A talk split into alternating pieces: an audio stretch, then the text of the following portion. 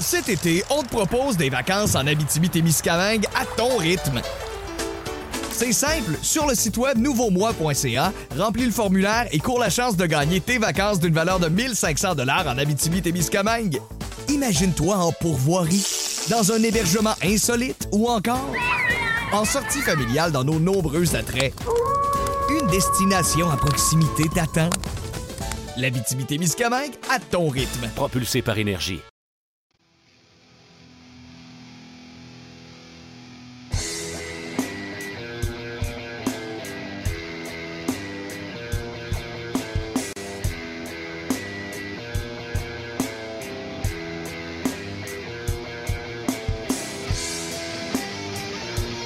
RDS et Balcourt présente le petit paquet.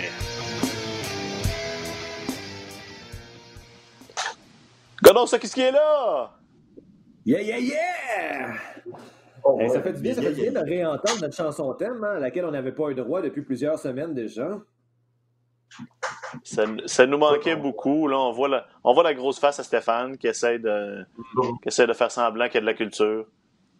Moi aussi. Ouais, juste tu, semblant. tu, fais, tu fais la même affaire. Là. Moi, j'ai une lampe derrière et un cadre, là, fait que la, la, la culture fait juste euh, transparaître à travers mon élocution Oh. sans faille. Oh, oh, non, attends un peu, c'est parce que quand on va aller full sur toi tantôt, là, ils vont voir toutes les petites photos là, euh, que tu essaies Ah, de plugger pour avoir l'air intelligent. C'est bon, on Hey, content de vous voir, messieurs, content, content de vous voir là, de, de- de retour dans, dans, dans notre setup officiel euh, Mhm. pour euh, idéalement pour le, le- pour le futur. Ça va ressembler à ça, euh, le, petit paquet. Merci à Nick Morneau qui est, qui est avec nous ce matin. Euh, messieurs, première chose qu'il faut qu'on discute, évidemment, c'était le draft cette semaine. Euh, toujours un peu ridicule. Là. Moi, je n'ai jamais été nécessairement un fan de, de, surtout de ce format-là du draft. À la base, quand quand un brand draft Re- Retribution qui existe pour apparemment comme détruire le WWE, ça fait pas de sens. Mhm.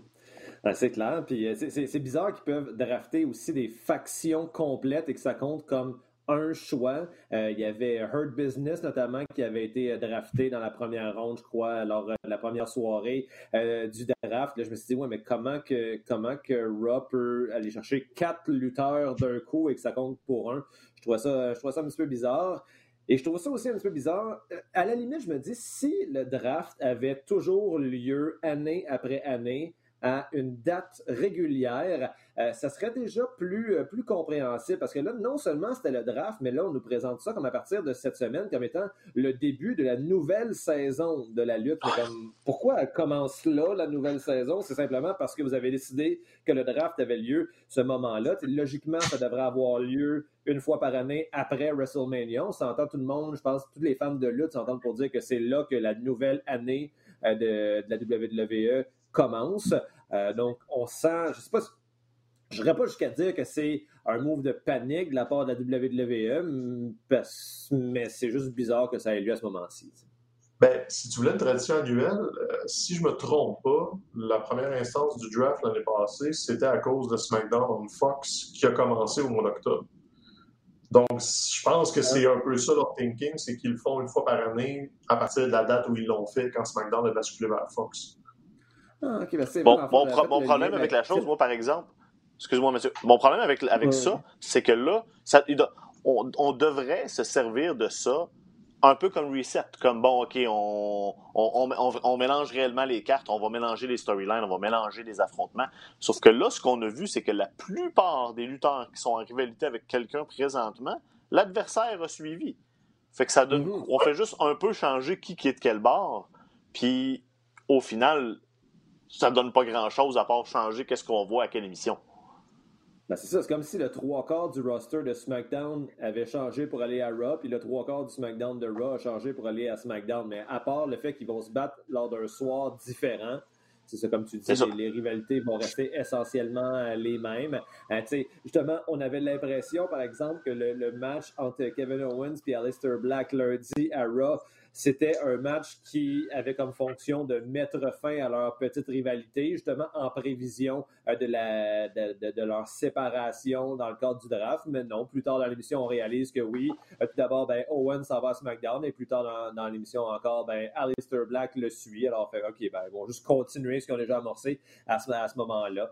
Euh, alors, beaucoup, de questions qui viennent avec ça, mais en même temps, bon, c'est vrai que ça va un petit peu brasser les cartes. J'aime voir que Seth Rollins, qu'on associe à Raw depuis, depuis très, très, très longtemps, c'était même dans sa gimmick, à le Monday Night Messiah, va aller pour la première fois du côté de SmackDown. Ça, c'est intéressant. Il risque de, se frotter à, Roman Reigns. Cela dit, bon, là, les deux sont dans des alignements de méchants, alors peut-être que leurs chemins ne vont pas nécessairement se croiser euh, dans un avenir proche, mais euh, ça, ça, je suis quand même curieux et je suis content de voir que que Sami Zayn euh, et euh, Kevin Owens vont également, euh, vont également renouer ensemble. On se disait initialement que ça pourrait faire du bien à leur personnage d'être, d'être finalement séparés l'année dernière lors du draft. C'est la première fois, je pense, que les deux ne se, n'étaient pas associés à la même, à la même émission. Cela dit, bon, oui, Sami est devenu, est devenu champion, mais ça n'a pas nécessairement été peut-être l'épanouissement auquel on s'attendait, notamment en raison de, la pause prolongée qu'on associe euh, à, la COVID du côté de, de Sami mais euh, je pense que ça nous faisait juste, ça nous rappelait à quel point ces deux-là vont naturellement ensemble. Euh, et je suis, j'ai hâte de, j'imagine, du moins j'espère, voir un programme entre les deux autour du championnat intercontinental, mais avec des alignements différents de ce à quoi on était habitué par le passé, à savoir Zayn comme méchant et Owens, Owens comme gentil. Je pense que ça peut être intéressant. Une autre chose qui est sortie aussi du. T'as un petit peu, Stéphane.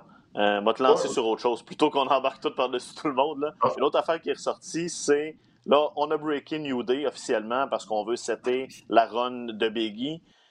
Est-ce que c'était nécessaire, Steph? Parce que, tu sais, je veux dire, là, on les brise pas réellement. On fait juste les séparer dans des shows différents parce qu'on se dit que ah, Biggie a donc l'air faible s'il a ses deux amis tout le temps. Mais en même temps, non, c'est, c'est pas ça. C'était pas, pour moi, c'était pas nécessaire. Puis après ça, on, insulte, on ajoute l'insulte à l'injure, c'est ça l'expression.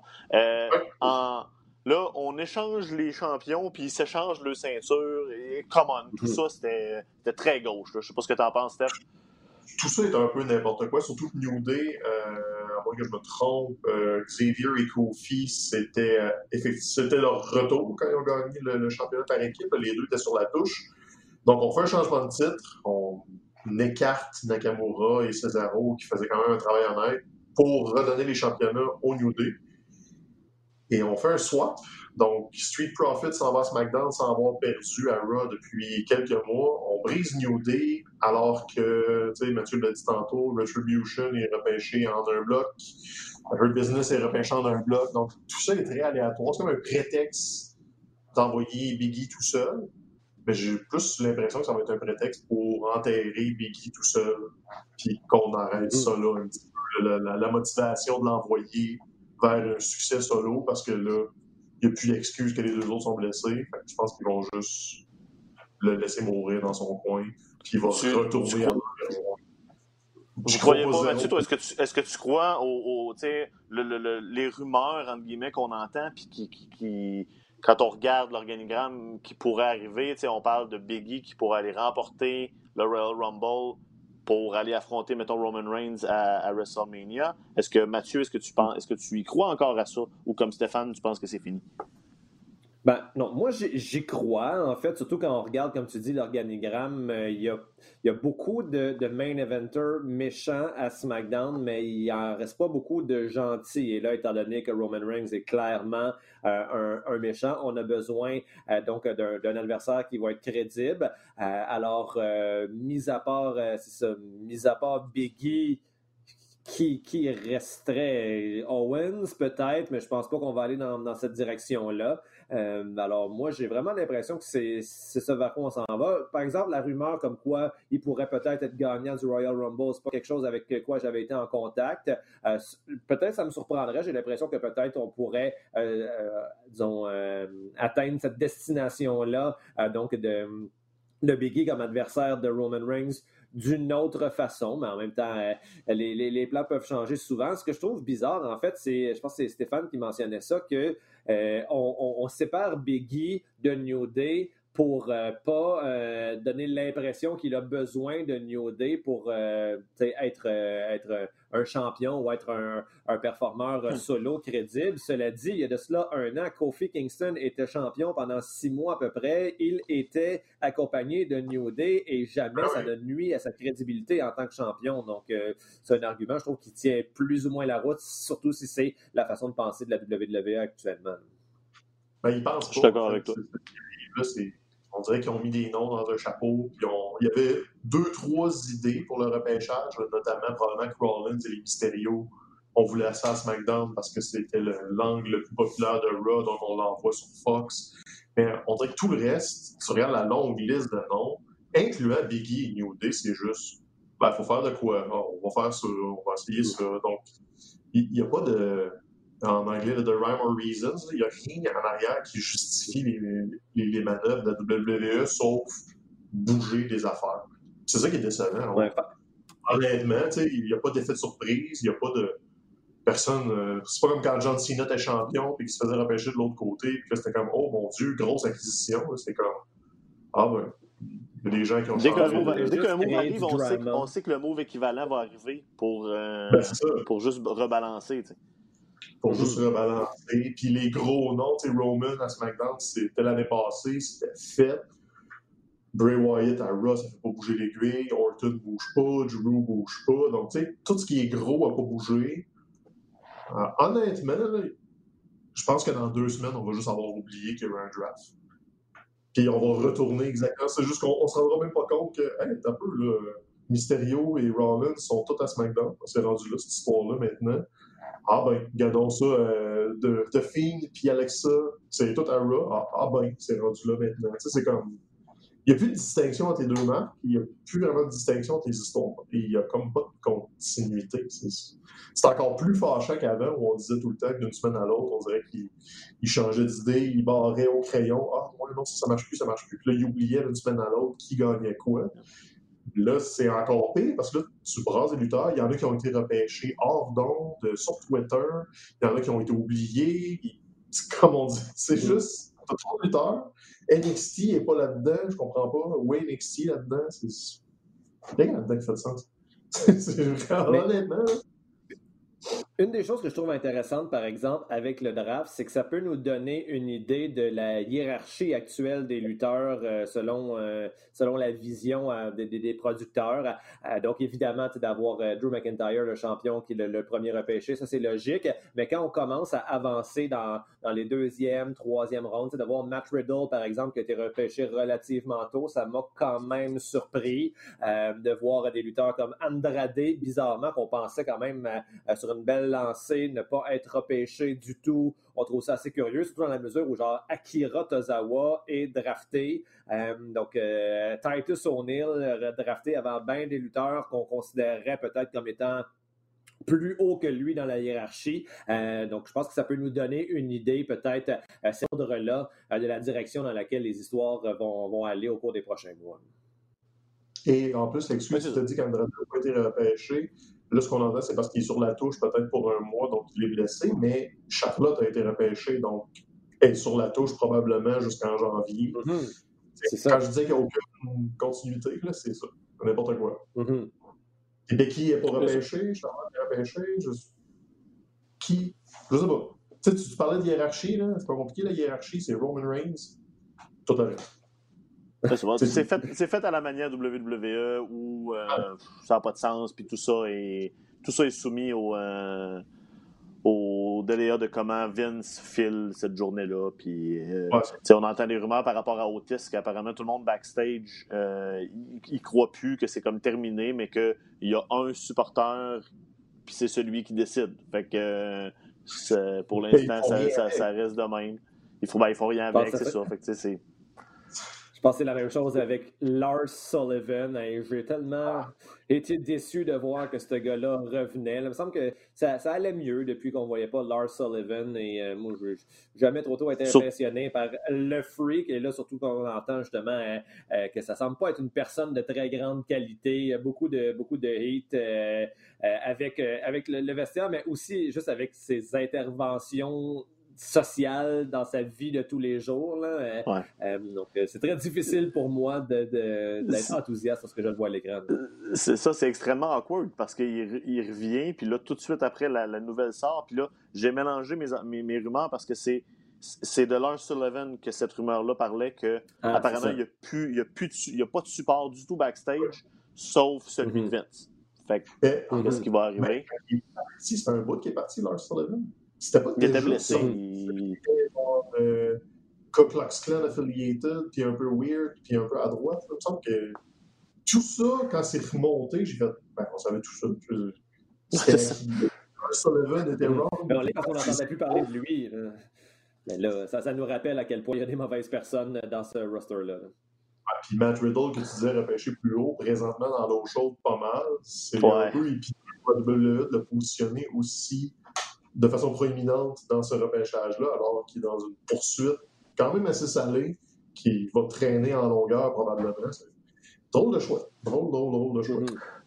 Messieurs, je veux vous ramener un tout petit peu en arrière parce que là, c'est ça, en n'étant plus là toutes les semaines, malheureusement, on n'a pas toujours le temps de, parler des, événements tout de suite collés à l'événement, mais je veux quand même qu'on revienne sur Clash of Champions. Quelques petites affaires parce que il s'est passé du stock intéressant ce soir-là. Première chose qu'il faut qu'on parle, évidemment, c'est euh, Reigns et Apparemment, c'était prévu à la base pour arrêter là. Puis là, on continue le storyline parce que clairement, euh, ça marche, ça pogne. Il y a quelque chose, il y a, un filon là, qu'on, est en train de toucher qui fonctionne. C'est rare, rare que ça marche, que, que, ça touche vraiment euh, aux bonnes cordes du côté de la WWE. Fait qu'au moins, quand on réussit, ben, ils ont décidé de continuer un peu. Comment vous avez trouvé ce combat puis l'évolution de cette storyline-là, euh, Mathieu?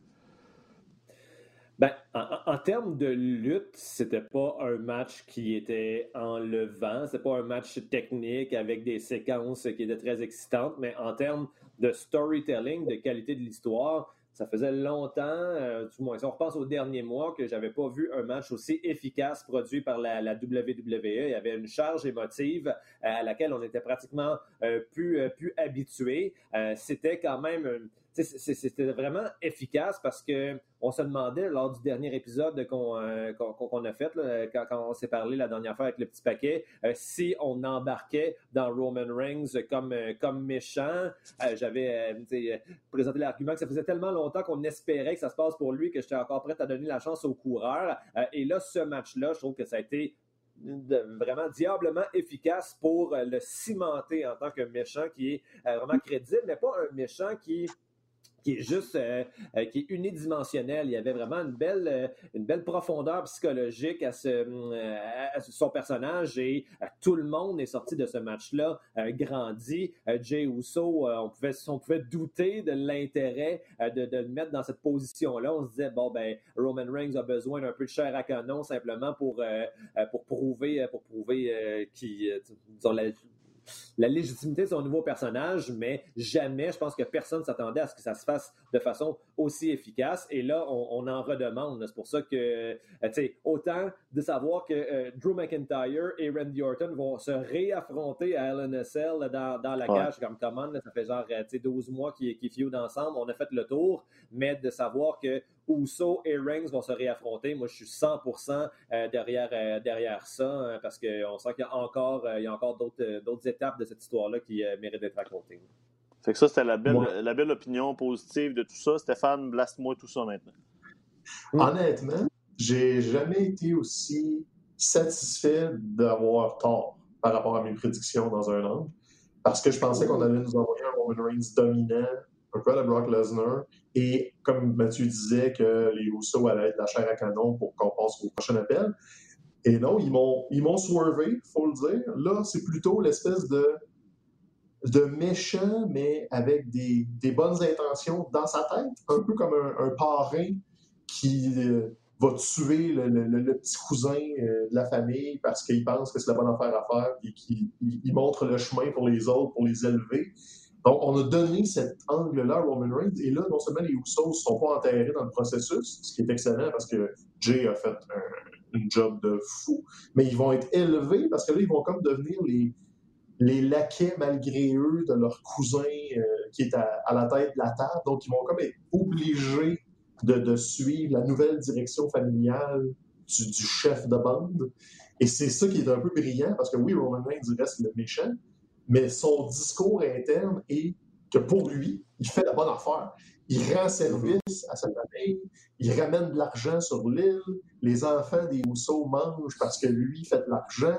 Donc, tout ça, tu l'installes, puis il est encore plus haïssable parce que là, tu vas avoir les deux Housseaux qui vont le suivre avec la même base. Puis là, un mec Jay va reperdre à NSL et que là, ben, Roman parle de conséquences graves. Ça va être quoi? Il va-tu l'humilier? Il va-tu l'obliger à porter ses sangs? Tu là, tu te ramasses. j'avais une hypothèse par rapport à ça. Bon, peut-être une hypothèse, mais tu sais, cet angle est plus enrichissant, à mon avis, que juste Roman qui pète tout.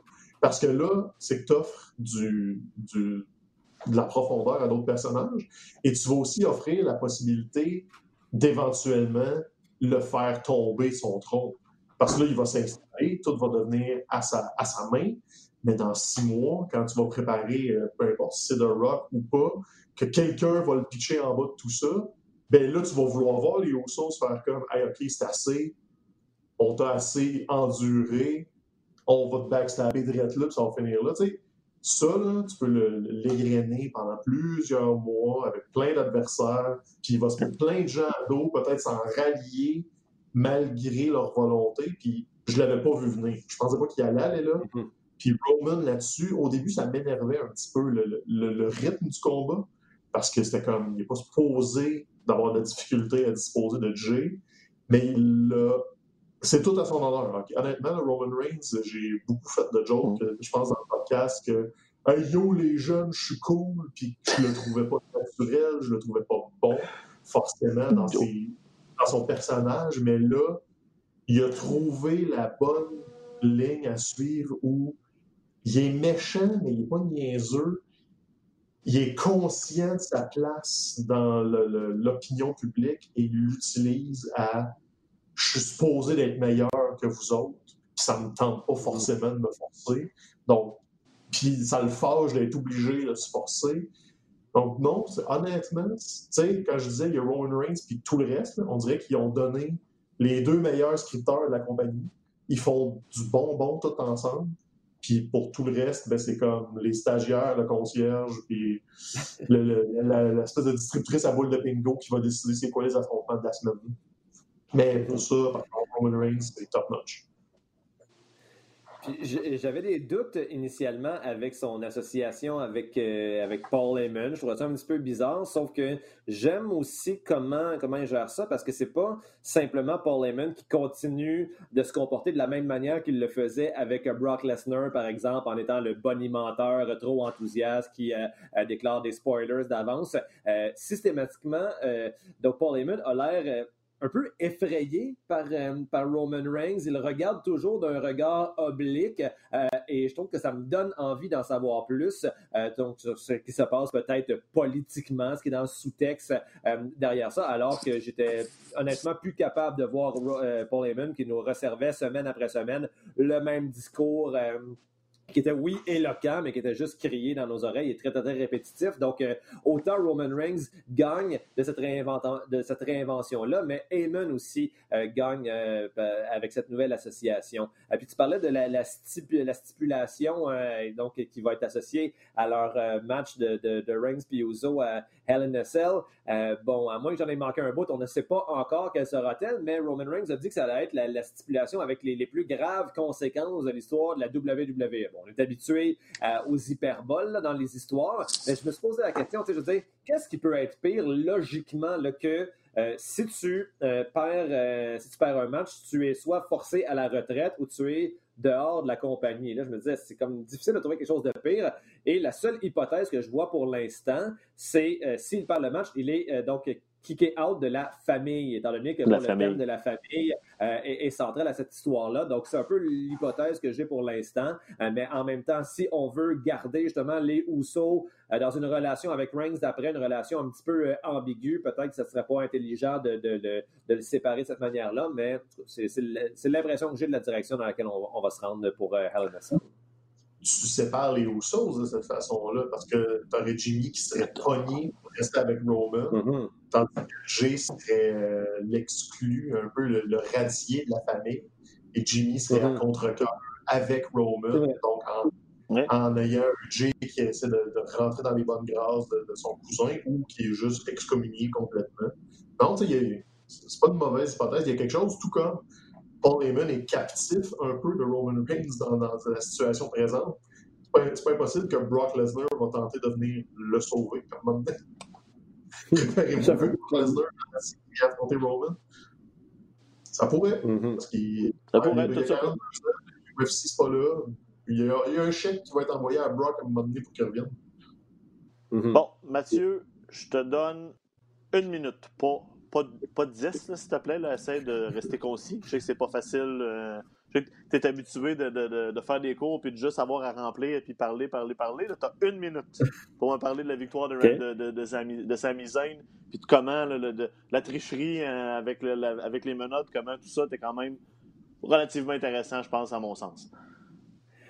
Ben, c'était une tricherie qui était faite de façon intelligente. Je trouve qu'habituellement, quand un, euh, quand un méchant va tricher pour gagner, ça contribue à le, rabaisser ou faire naître du mépris euh, dans les yeux des spectateurs par rapport à ce personnage-là. Mais là, je trouvais qu'au contraire, cette tricherie-là, l'élevait. Euh, et même lors, du, euh, lors de la semaine suivante, il y a eu un autre match de, de, championnat intercontinental contre Jeff Hardy. Et encore une fois, il l'a gagné en utilisant son, son, intelligence avec un finish un petit peu drôle. Simplement, là, Hardy monte sur le, le, coin des, des, câbles et euh, Sami Zayn lui le, fait tomber tête première sur, sur la, la, boucle dénudée.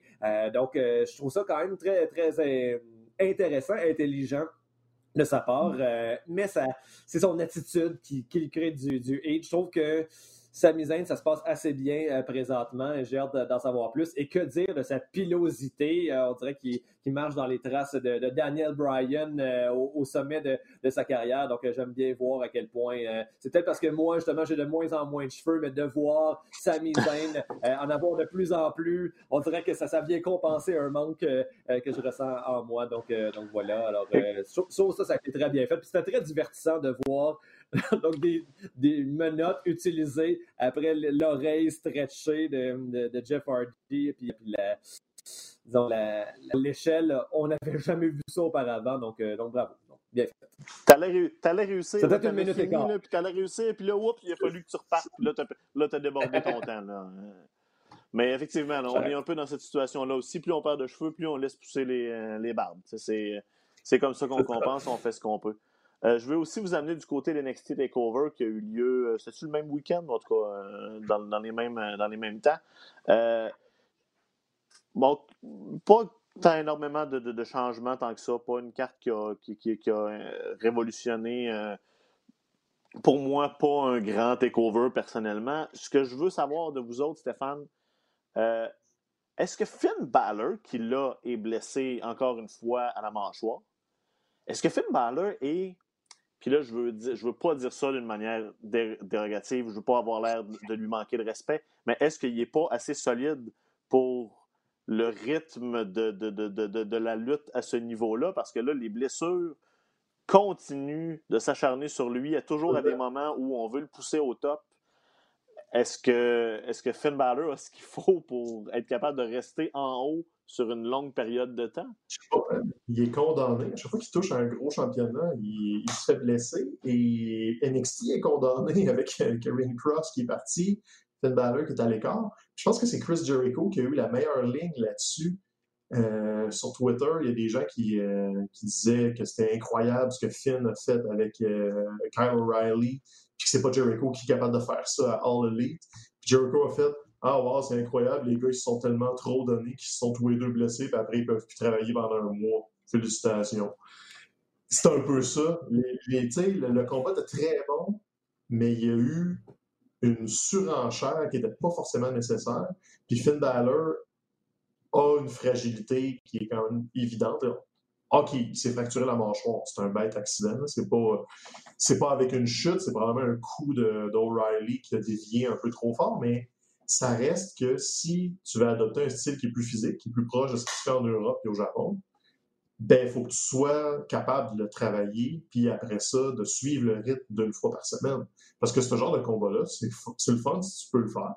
Puis qu'après, tu un mois pour t'en remettre. Mais Finn Balor, techniquement, devrait être à la télé de la NXT chaque semaine pour porter le flambeau de la compagnie. Et là, on est très nébuleux sur il va être absent longtemps, il va être obligé d'abandonner la ceinture. Est-ce que toute cette, cette histoire-là, qui est déjà une histoire de récupération pour sauver le fait que Karrion Cross est blessé, répondre à Frank, ouais, peut-être que Finn Balor a un plafond de verre qu'il faut peut-être pas lui donner le volant du conducteur. Ça va être le meilleur passager que tu peux avoir, un excellent copilote, il va te voler un show une fois de temps en temps. Mais là, on dirait que tu ne peux pas lui faire confiance d'être capable de se maintenir. Parce que, tu sais, il y, a toujours le talent athlétique en lutte, il y a le talent au micro, il y a, tu sais, ça prend un arsenal complet pour se maintenir, mais un truc que les gens oublient, c'est que rester en santé, c'est aussi une partie de l'arsenal. Pourquoi les gars comme Chris Jericho sont encore capables de suivre la cadence à 50 ans?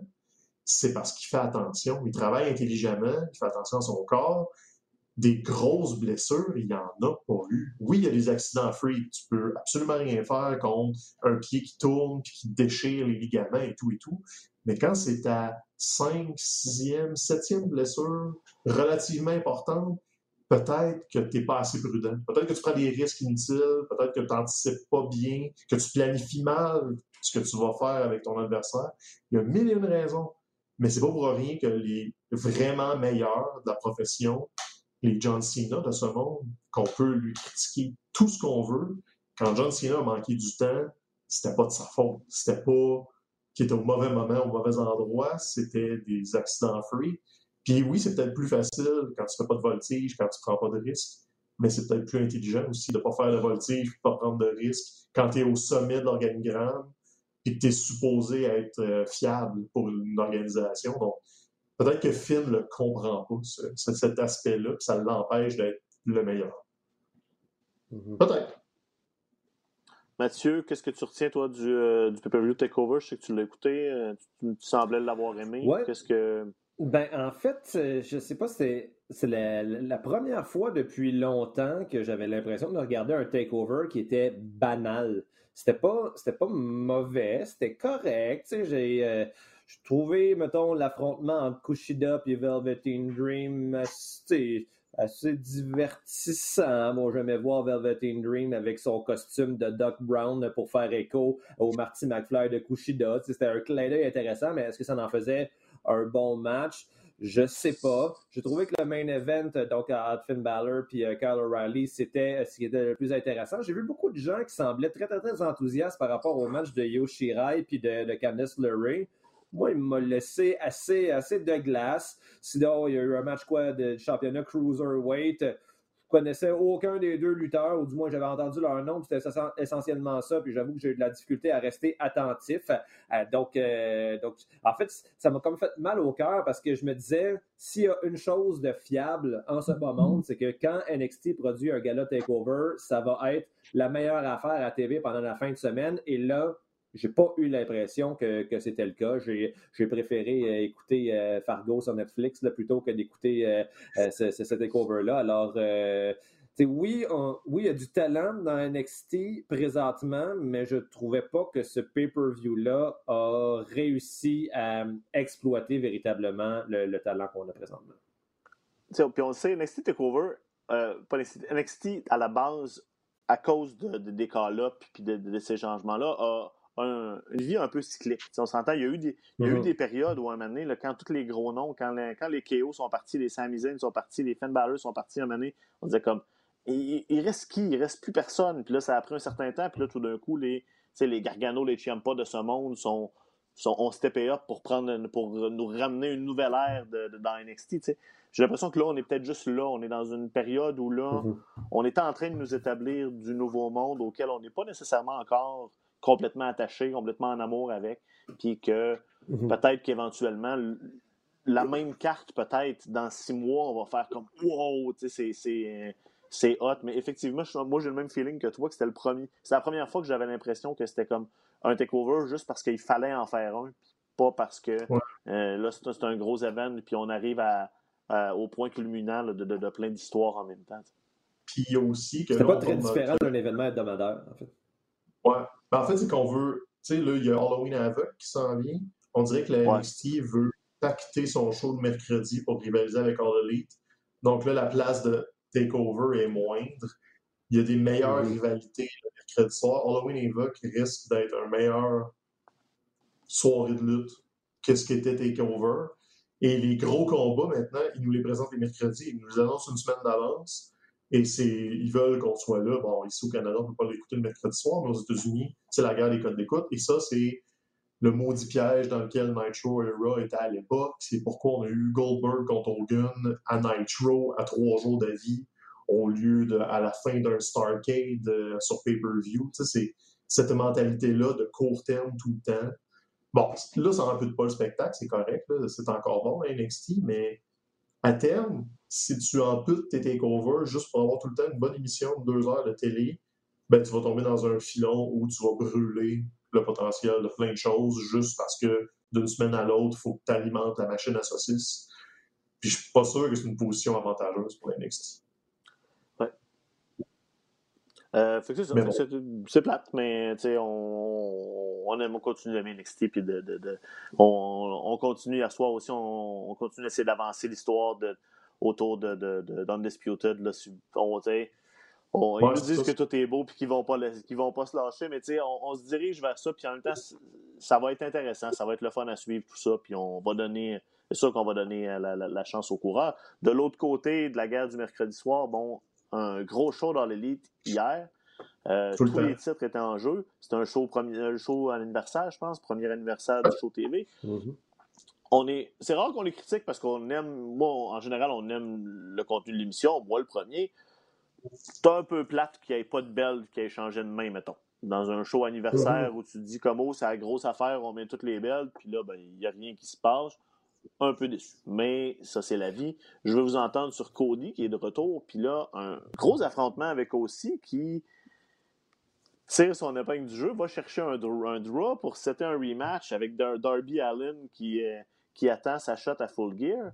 Euh, c'est quand même mm-hmm. intéressant comment on a reviré aussi la, situation du côté de, la, ceinture de TNT.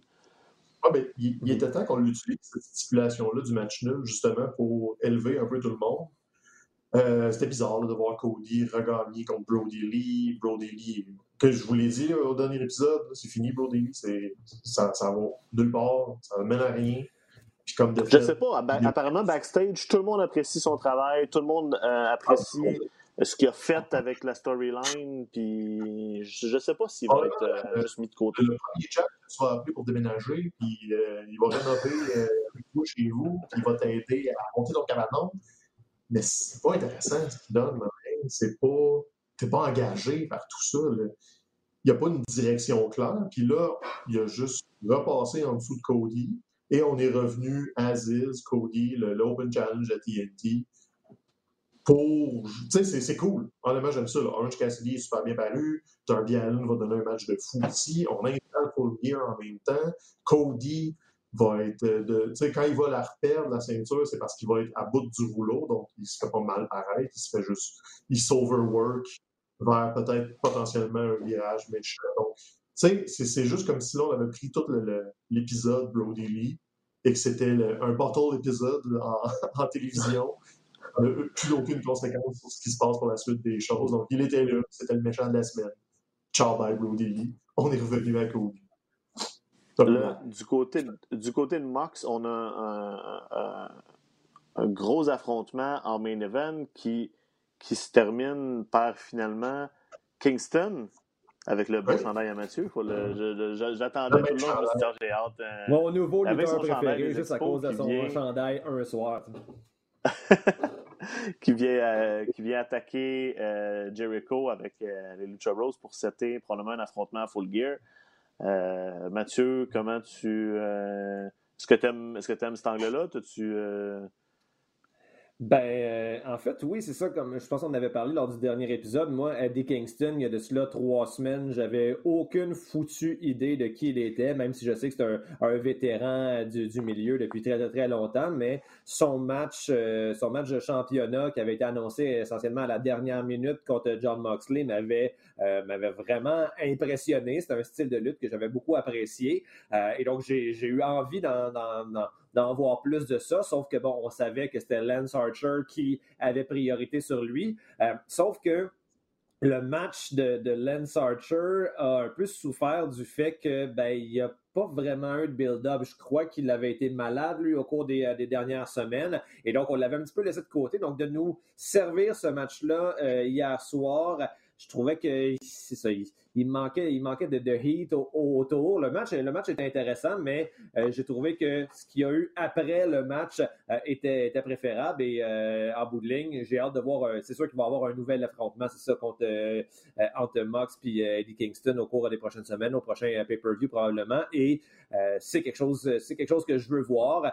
bon, son, association avec les Lucha Bros OK, on verra bien, mais, euh, mais c'est ça. Kingston, pour moi, c'est une des, découvertes des derniers mois, surtout quand il arrive avec un, jersey de Vladimir Guerrero. Écoute, il n'y a aucun Québécois qui a regardé euh, cette fin d'émission-là et qui n'a pas eu un pincement au cœur. Puis je sais qu'Eddie Kingston, c'est censé être un méchant dans cette histoire-là, mais pour moi, c'est le plus face des faces désormais à cause de ses, de ses goûts vestimentaires et ses goûts sportifs. Tu as rendu que tu l'aimes plus que Samy? Non, oui, c'est ça. Eh, c'est clair. Euh, autre chose aussi qu'on a annoncé, euh, tournoi, tournoi pour euh, déterminer l'aspirant numéro 1 qui va culminer jusqu'à Full Gear. Puis là, on a Page d'un bord, on a Omega de l'autre. Ça serait difficile de. je pense que si vous avez de l'argent à mettre, je pense que c'est là, vers là qu'on va s'en aller pour, pour, Full Gear. Pour, pour Full Gear, c'est dur à dire, ça, Stéphane. Qu'est-ce que tu penses de tout ça? Ben écoute, on s'entend, avec les huit participants au tournoi, ça va être Omega contre Page en finale, à moins d'une surprise majeure. Par contre, dans les petites surprises qu'on a, on parlait tantôt de, du Mad King et des Kingston avec les Lucha Bros, mais les deux Lucha Bros sont dans le tournoi et ils s'affrontent en première mm-hmm. ronde. Donc, Pentagon et Ray Phoenix, premier affrontement de la première ronde, et le gagnant de ce combat-là va affronter le combat de Kenny Omega contre Joey Janela. Ça aussi, d'ailleurs, euh, si vous avez un petit combat à souligner, euh, ça fait longtemps qu'on n'a pas vu Joey Janela avoir une place importante euh, pendant Dynamite. il est plus présent à Dark et tout ça, mais Joey Janela donne tout le temps un spectacle de fou. On a déjà affronté Omega à l'heure de ça avait été complètement débile. Donc là, ça va être un Omega un peu plus méchant qui va essayer de retrouver une chance pour le championnat. Et il va sûrement avoir dans les pattes après ça, ben, il va avoir dans les pattes après ça un des deux Lucha Bros pour la place en finale. Moi, je touche du bois pour un Ray Phoenix apparemment, ces combats-là, quand ils les font à la triple A, c'est complètement débile. Donc, je ne sais pas quel genre de combat ils vont nous donner à la All Elite, mais si c'est euh, ne serait-ce qu'une fraction de ce qu'ils font du côté du Mexique, attendez-vous à être particulièrement gâtés. Par contre, de l'autre côté du tableau, c'est plate parce qu'on dirait qu'il manque un peu de, calibre. Parce que là, Hangman Page va affronter Colt Cabana. Oui, Colt Cabana est impliqué dans l'histoire du Dark Order pour avoir des références extérieures et tout ça pour freiner Hangman. Parce qu'on pourrait décider que Hangman déraille complètement tout seul pour le descendre d'une coupe de coche avant de le remonter? Je pense pas, mais si jamais c'est l'angle que tu peux choisir, ça se peut que Cabana reçoive beaucoup d'aide et passe en demi-finale d'une façon surprenante. Mais après ça, ça serait pour affronter Wardlow ou Jungle Boy. Ni un ni l'autre, on les voit avec une chance au titre, à moins que ce soit une carte absolument surprenante juste pour voir est-ce que Jungle Boy, par exemple, serait capable d'avoir un combat contre Moxley qui serait intéressant. Mais tu sais, rendu là, on est tellement long shot, c'est le genre de truc que tu fais dans un Royal Rumble, par exemple. Là, tu parles d'une victoire surprenante, mais là, un tournoi, gagner trois combats consécutifs, c'est rarement des, des super défavorisés qui vont aller sortir de ça. Donc, on s'enlignerait vers la finale Page Omega avec probablement une victoire d'Omega pour installer un Omega Moxley. Et tu sais, en deux semaines, tu sais, Full Gear est quand même vraiment bientôt. La finale va être à Full Gear. Fait que là, tu planifies déjà euh, après Full Gear, je me dis que leur prochain pay-per-view risque d'être soit en décembre ou en janvier, dépendamment du, du calendrier. Si c'est euh, Omega Moxley, ta, collision inévitable pour le championnat de All Elite, ça commence à être intéressant. Absolument. Je suis d'accord avec toi. Je pense que Wardlow, on va, on va probablement jouer la carte du il va détruire Jungle Boy. Ce qui, ce qui est intéressant à garder en tête aussi, c'est qu'apparemment, Jungle Boy, la direction sont en stand-by pour y mettre le rocket dans le dos. De, ce qu'on a entendu, là, apparemment, sont très high, ils veulent. C'est juste qu'on veut attendre le bon moment, probablement un moment avec la foule, parce que c'est le genre de, genre de situation où tu veux pousser quelqu'un, puis tu veux qu'il y ait de, la réaction dans l'aréna. Donc, euh, je pense, j'ai pas l'impression que ça va être là, mais je suis d'accord avec toi que le côté droit du tableau est un peu faible. Pour moi, Cold Cabana, je le préférais juste comme quand, quand il était juste le Indie Darling qu'on voyait une fois de temps en temps un peu partout, que de là, comme un laquais dans le Dark Order, pour moi, j'ai. Ça me. Je, je, c'est pas ça, Cold Cabana pour moi, fait que c'est pour ça que je trouve ça un, petit peu bizarre, tout ça. Puis, mais comme tu dis, c'est intéressant. Puis, comment? Je l'aime mieux quand il est commentateur, honnêtement. Je trouve qu'il apporte plus. Mais bon. Mais bon, comme, tu dis, la, la, collusion, la collision annoncée entre euh, Moxley et, Omega, on l'attend impatiemment, donc espérons qu'on va aller dans cette direction-là. En terminant, Stéphane, je veux te lancer sur le G1 parce que là, on est à la toute fin. Il reste un soir dans chaque bloc. Euh, puis là, il reste quelques scénarios encore intéressants des, deux côtés. Oui, mais c'est ça, c'est pas évident de suivre l'action du J1. C'est la semaine, c'est le matin. Par contre, si vous êtes familier avec ce qui s'est passé, il reste euh, le soir du bloc A le 16 octobre, le soir du bloc B le 17 octobre. Et là, en gros, les grosses histoires après un début plus difficile euh, dans le bloc A, on a Okada qui a remonté. On a Ibushi qui a eu euh, des débuts fulgurants qui a ralenti un petit peu, mais surtout, on a Jay White et le Bullet Club qui sont les gros, gros, gros antagonistes du, du G1 cette année. Ils sont euh, ça fait longtemps que le Bullet Club n'a pas été aussi pertinent. Et Jay White, honnêtement, côté euh, méchant, pur et dur, on aime beaucoup ce que Roman Reigns fait à, la, SmackDown, mais Jay White, ce qu'il fait à la New Japan présentement comme le leader méchant, euh, du Bullet Club, c'est quelque chose à voir, surtout que le patron dans son, clan, ils veulent détrôner Okada, on veut détrôner la vieille garde. Et là, la façon que ça s'organise pour le bloc A, c'est que White, Ibushi et Okada sont en triple égalité au sommet et les trois ont des affrontements différents. Donc, on peut jouer une multitude de cartes, mais ce qu'il faut retenir, c'est que Jay White a l'avantage des bris d'égalité parce qu'il a battu et Ibushi et Okada durant le, J1, donc c'est quelque chose qui est rare. Par contre, si on décide de maintenir une autre direction, on pourrait faire gagner Okada et Ibushi pour les envoyer en finale et faire perdre Jay White parce que lui affronte Ishii qui est toujours une carte trouble. Donc, on a une triple égalité dans le bloc A. On va être le premier à savoir ça va qui les deux finalistes. Et du côté du bloc B, c'est Evil et on, va aller... sont avec 12 points. On va-tu encore tout donner à Naito? On va-tu continuer dans cette, dans cette, euh, dans cette lancée-là? Honnêtement, la carte cachée, là, présentement, c'est Sanada. Sanada vient de battre Tanahashi.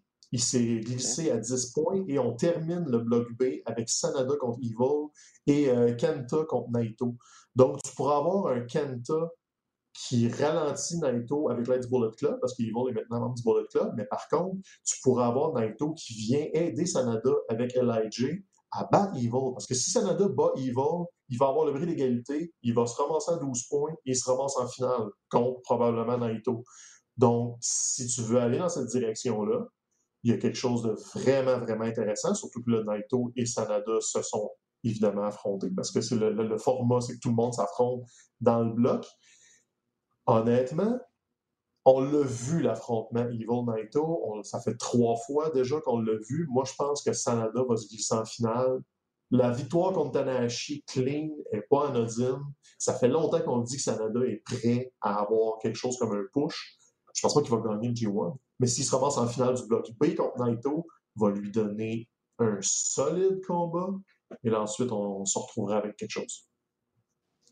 Intéressant. suivez, ça, ceux qui, qui ont, qui, peuvent se lever à 4 h du matin pour écouter ce qui se passe au Japon. Mais sinon, en, VOD, c'est toujours disponible. Euh, bon, en terminant, Mathieu, euh, moment de culture, t'as-tu écouté autre chose cet temps-ci à part Fargo? Oui, ben en fait, euh, j'ai fait mon rattrapage de, de AW ce matin parce que hier soir, c'est la bonne idée quand tu as envie de, bien filer, j'ai décidé d'écouter la liste de Schindler que je n'avais jamais vue ah. avant. Pouvez-vous croire à ça? Je me suis dit, euh, gros classique. Moi non hein, plus. J'ai, euh, je suis pas super bien filé, savez-vous. la semaine d'avant, c'était le, Great Dictator de Chaplin. Je sais pas, je suis comme dans une pause nazie, puis quand on regarde la, politique euh, internationale euh, actuelle, je, je, sais pas, je trouve pas ça super rassurant. Donc, euh, donc ben voilà, mais c'était un, grand film, La liste de Schindler, et je m'en suis voulu, en fait, de ne jamais l'avoir vu. Donc, François, je te le conseille fortement. C'est long quand même. C'est comme un 3 heures et quart.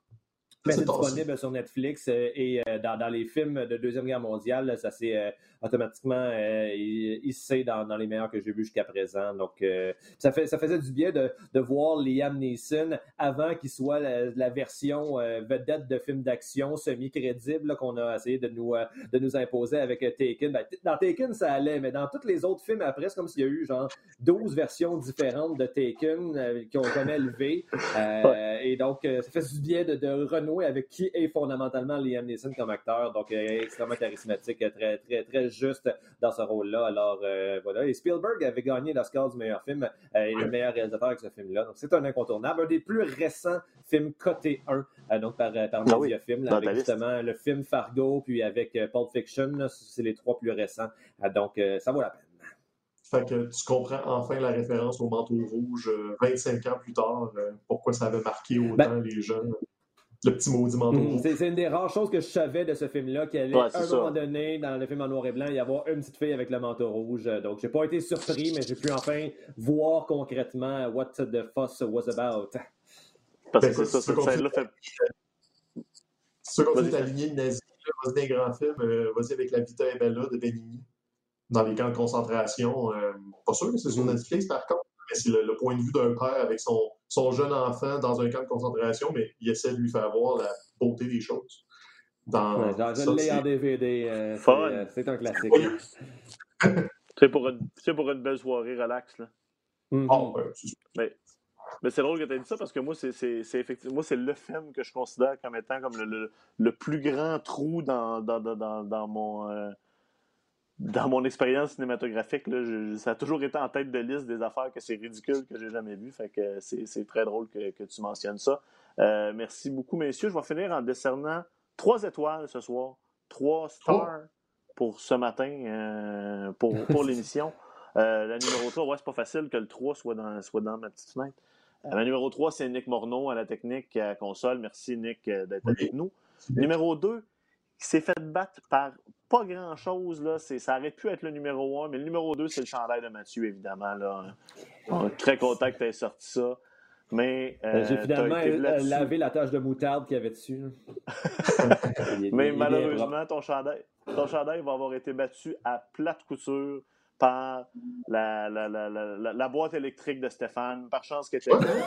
Parce qu'on sait que, on sait que s'il y a un problème, on, on a accès à l'électricité proche.